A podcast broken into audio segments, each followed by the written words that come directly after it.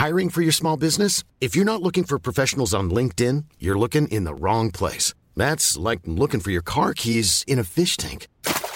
LinkedIn helps you hire professionals you can't find anywhere else, even those who aren't actively searching for a new job but might be open to the perfect role. In a given month, over 70% of LinkedIn users don't even visit other leading job sites. So start looking in the right place. With LinkedIn, you can hire professionals like a professional. Post your free job on linkedin.com slash people today.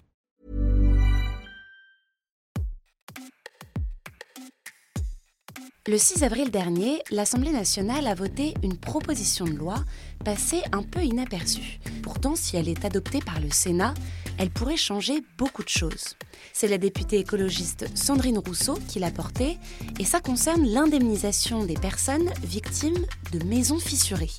Un sinistre qui n'est pas accidentel, il est dû à la sécheresse. Ce phénomène, on va l'expliquer dans ce podcast, toucherait plus de 10 millions de foyers en France et ce chiffre pourrait bondir dans les prochaines années en cause le dérèglement climatique et les épisodes de sécheresse qui se multiplient. Le challenge pour aider les sinistrés est donc immense pour l'État, mais aussi pour les assureurs. Les demandes d'indemnisation affluent sans pour autant qu'ils y répondent toujours de manière favorable, ce qui engendre beaucoup d'incompréhension. Je suis Jeanne Serrin et dans ce nouvel épisode de Minute Papillon, on est allé à la rencontre de sinistrés de la sécheresse.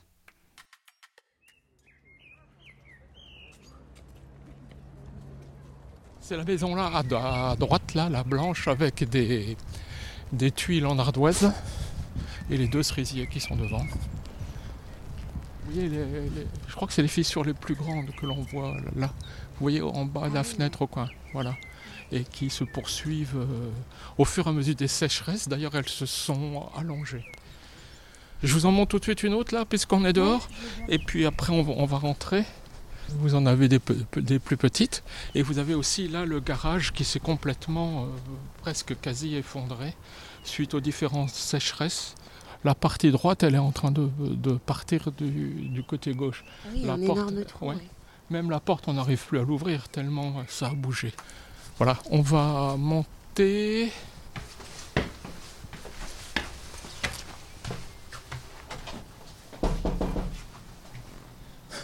J'espère qu'il y a quelqu'un.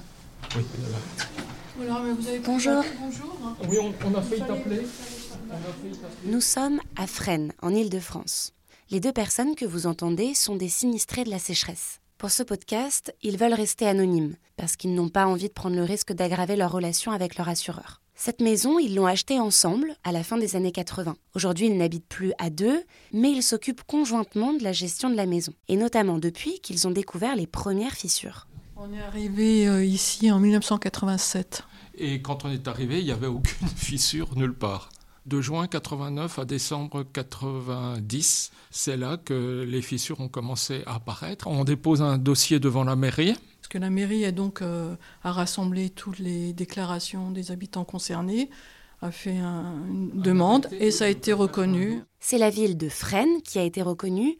En quoi? Eh bien, en état de catastrophe naturelle une reconnaissance qui permet d'engager des démarches auprès d'un assureur.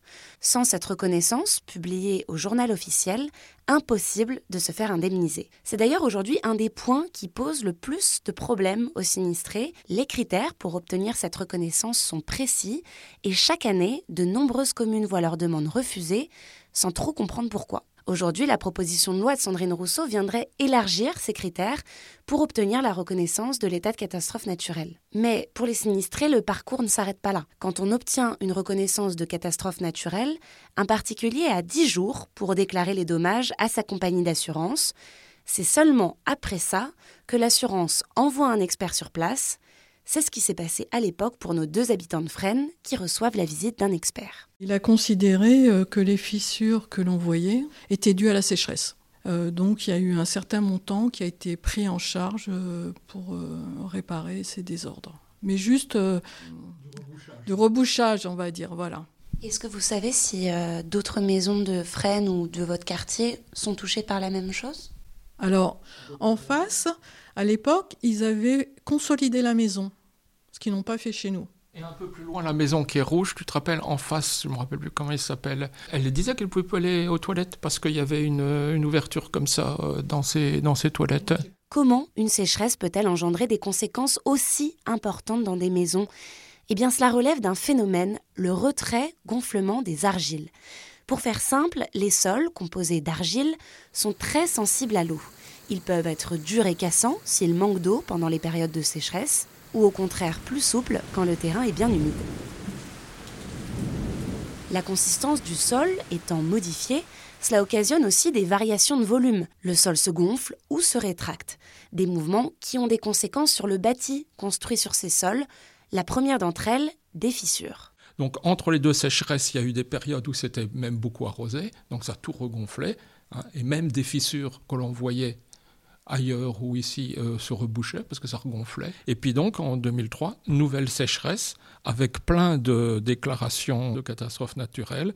L'expertise conclut encore une fois à des désordres consécutifs à la sécheresse. Et après troisième épisode, ça c'est en 2018, et alors là c'est complètement inadmissible. L'expertise voit les mêmes fissures qu'avant et il euh, décrit qu'il y a des défauts constructifs majeurs, qu'on n'a pas de fondation, que l'ancrage n'est pas assez profond, que le bâtiment est dans un état de vétusté avancé, que les fissures sur l'habitation sont structurelles. Compte tenu de l'aspect des fissures, il s'agit de désordres apparus de manière progressive dans le temps. Sous-entendu, pour lui, c'est un vieillissement normal. De là, ils décident d'interpeller leur assureur pour pointer les contradictions des experts. Ils engagent même une contre-expertise à leur charge avec un architecte et ces conclusions vont dans le sens initial. Ces fissures sont dues à la sécheresse. Mais impossible pour autant de se faire entendre auprès de leur assureur. Ils ne veulent pas discuter les points de l'expertise, même si les erreurs sont grossières et manifestes.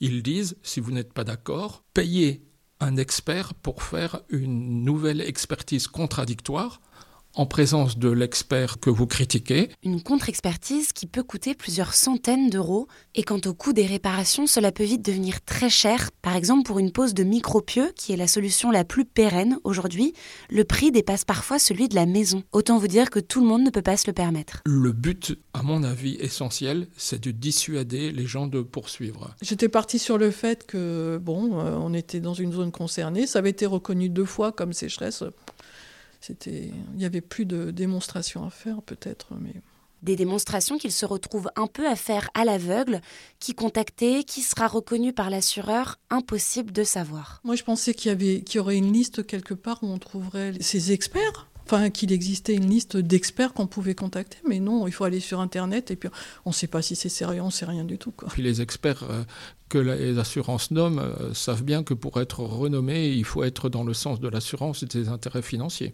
je serais assez curieux d'entendre ce que les assurances disent euh, sur ça. Alors, on a posé la question à la présidente de France Assureur, le syndicat professionnel, Florence Lussmann. Les experts sont indépendants. Ce sont euh, des ingénieurs, des architectes, des gens qui sont spécialement formés au risque de sécheresse. Quand il y a euh, des accords entre un assuré et un assureur, l'assuré peut demander une contre-expertise. Mais si vraiment il est sûr de son fait et si lui est persuadé que le dommage est lié à la sécheresse, à ce moment-là, je dirais qu'il a intérêt même à financer cette contre-expertise. Par ailleurs, j'ajoute qu'il y a des contrats euh, sur le marché qui prévoient que la contre-expertise peut également être remboursée par l'assureur. Donc là, ça dépend du type de contrat que vous avez euh, souscrit. Regardez, elle est assez impressionnante, hein, celle-ci. Ces fissures, elles, sont arrivées quand, vous savez? Eh ben Ça, c'est la dernière. C'était pas dans les précédentes. C'est la dernière déclaration. C'est, somme toute, euh, c'est quelques. Ça doit être un centimètre, ça? Et bien après, ça fait 2 cm, 3 cm, et après, vous avez deux maisons. Hein. Sur la meulière, ça, on voit que ça part du sol. Tu, tu le montres? Il faut aller dehors.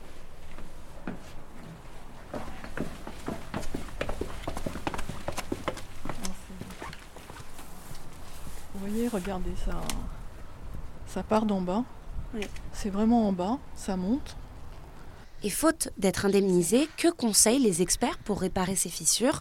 Eh bien, parfois des agrafes, parfois reboucher avec un peu d'enduit, parfois de mettre des témoins pour regarder comment ça évolue, et parfois. Euh, moi, j'ai fait venir euh, quelqu'un pour euh, évaluer ce qu'il fallait faire. Il m'a dit il faut attendre de voir ce que ça devient. Voilà. Donc à chaque fois, on attend et puis au bout d'un moment, on, apprend à vivre avec ces trucs-là. Mais... Et cette maison, euh, vous, les, continuer à vivre ici Est-ce que vous avez pensé à déménager à un moment? Est-ce que vous voulez la léguer à, des, à vos enfants? Euh, Personnellement, euh, moi j'espère y vivre jusqu'au moment où je pourrai. Et puis euh, ça sera à d'autres gens de faire, de vivre une histoire là.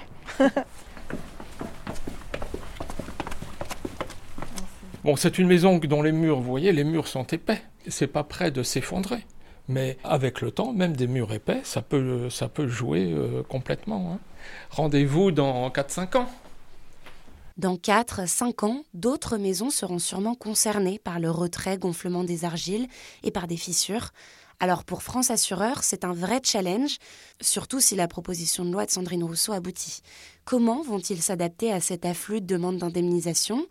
Augmentation des tarifs Nouveaux contrats On a posé la question à Florence Lussmann. Le coût cumulé des effets de la sécheresse sur les 30 prochaines années pourrait tripler par rapport à ce qu'on a connu sur les 30 dernières années. Ça veut dire que le péril sécheresse, au sein de tous les périls climatiques, c'est celui qui augmente le plus vite sur les 30 prochaines années. Il reste deux, points euh, qui me paraissent très importants dans la, proposition de loi. Le premier, c'est ce renversement de la charge de la preuve, finalement de considérer systématiquement que tout dommage euh, au bâti résulterait euh, de la sécheresse euh, à partir du moment où il y a un arrêté de, catastrophe naturelle. Et là, ça me paraît extrêmement dangereux parce que l'équilibre financier du régime est mis à mal hein, depuis 2015 parce que cette tendance à l'augmentation des indemnisations, et pas seulement sur la sécheresse, hein, mais aussi sur les inondations, les tempêtes, etc. Donc tout ça pèse sur l'équilibre financier de ce régime. Et donc évidemment, si on n'exige plus que le dommage soit directement lié à l'épisode de sécheresse, eh bien ça va aggraver de façon très très importante le déficit de ce régime. On estime, nous, cette aggravation à un montant de l'ordre de 1 milliard d'euros. Donc c'est très très important. Ce qu'il faut, c'est vraiment réfléchir à comment est-ce qu'on pérennise ce régime qui est très protecteur de nos concitoyens? Et là, je, rejoins Sandrine Rousseau, puisqu'elle dit oui, bah, s'il faut, euh, augmenter euh, la surprime CatNat, eh bien, euh, pourquoi pas? Et donc, effectivement, alors pas, parce qu'on ne pourra pas l'augmenter pour couvrir un montant d'un milliard, mais compte tenu du fait que le coût de la sécheresse va augmenter, si à ces 25 euros, il fallait rajouter quelques euros par an progressivement sur les prochaines années, je pense que franchement, ça vaut le coup. C'est usant. C'est usant, oui, parce que c'est difficile, de... c'est difficile pour nous de savoir euh, ce qu'il faut faire. Même le choix de l'expert, finalement, j'en ai fait un qui n'était pas le bon, j'ai pas fait la bonne procédure, vous voyez, alors que c'est difficile, c'est usant. C'est dur, mais c'est aussi, ça donne la notion parcours de combattant.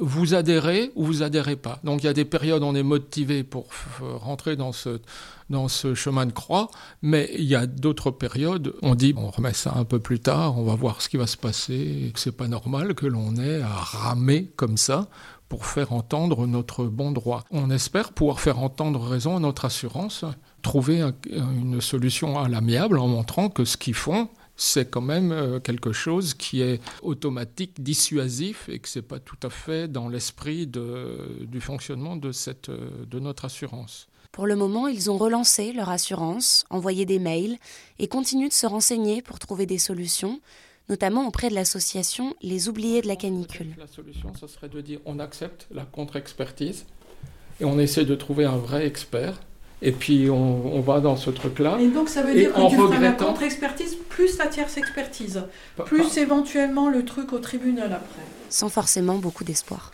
Oui, mais, mais, leur, dire, leur dire aussi que nos arguments qui sont forts. Merci d'avoir écouté cet épisode de Minute Papillon.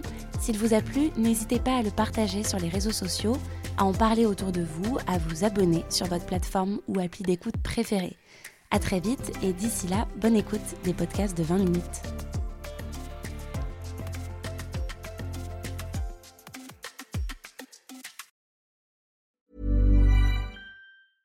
Even when we're on a budget, we still deserve nice things. Quince is a place to scoop up stunning high-end goods for 50 to 80% less than similar brands.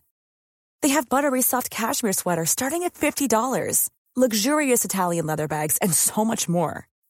Plus, Quince only works with factories that use safe, ethical, and responsible manufacturing. Get the high-end goods you'll love without the high price tag with Quince. Go to quince.com/style for free shipping and 365-day returns. On ne va pas se quitter comme ça. Vous avez aimé cet épisode? Sportif, généraliste, sexo ou scientifique, varié mais toujours bien informé. Découvrez les autres podcasts de la rédaction 20 minutes sur votre application d'écoute préférée ou directement sur podcast au pluriel.20minutes.fr. Et merci de nous avoir écoutés.